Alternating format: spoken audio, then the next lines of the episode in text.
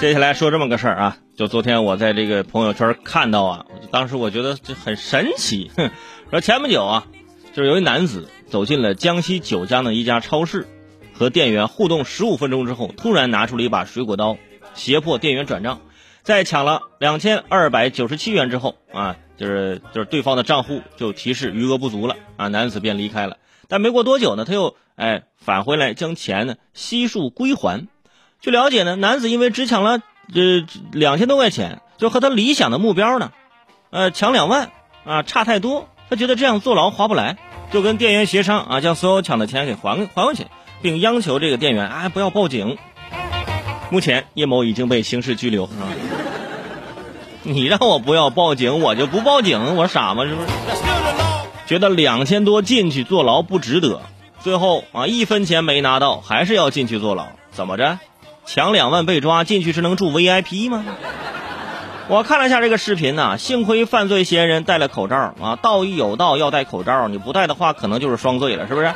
而且这位男子也很厉害啊，和店员互动了十五分钟之后才动手，怎么着？你这是要杀熟啊？咱俩先熟起来，然后我再抢你，是吧？男子说不用慌，不用慌，你先给我转账啊，抢不到两万，两小时内自动退款，嗯。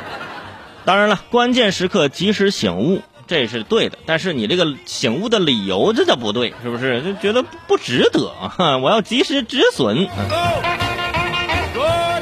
这个道理很多男性朋友都知道，跟追女孩还有下载文件是一样的，下载进度停在了百分之九十九，和百分之零是没有任何区别的，是吧？及时止损，重新下载才是正确的选择。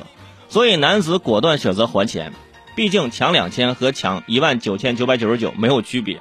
作为一个有目标、有追求的人啊，我要抢两万，并准备下一次抢劫，是不是？你这这么好的一个目标，是不是？你应该去做销售啊！啊，我今天不做到两万的一绩效，我就不下班，是不是？你这样你早发财了，你。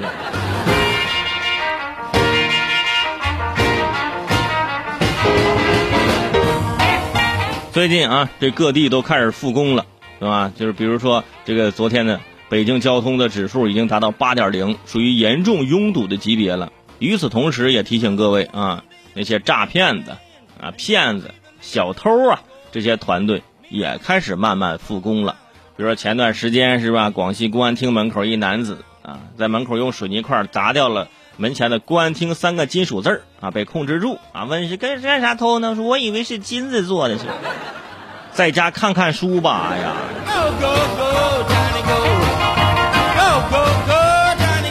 所以说，这是提醒我们自己复工的同时，也要提高警惕。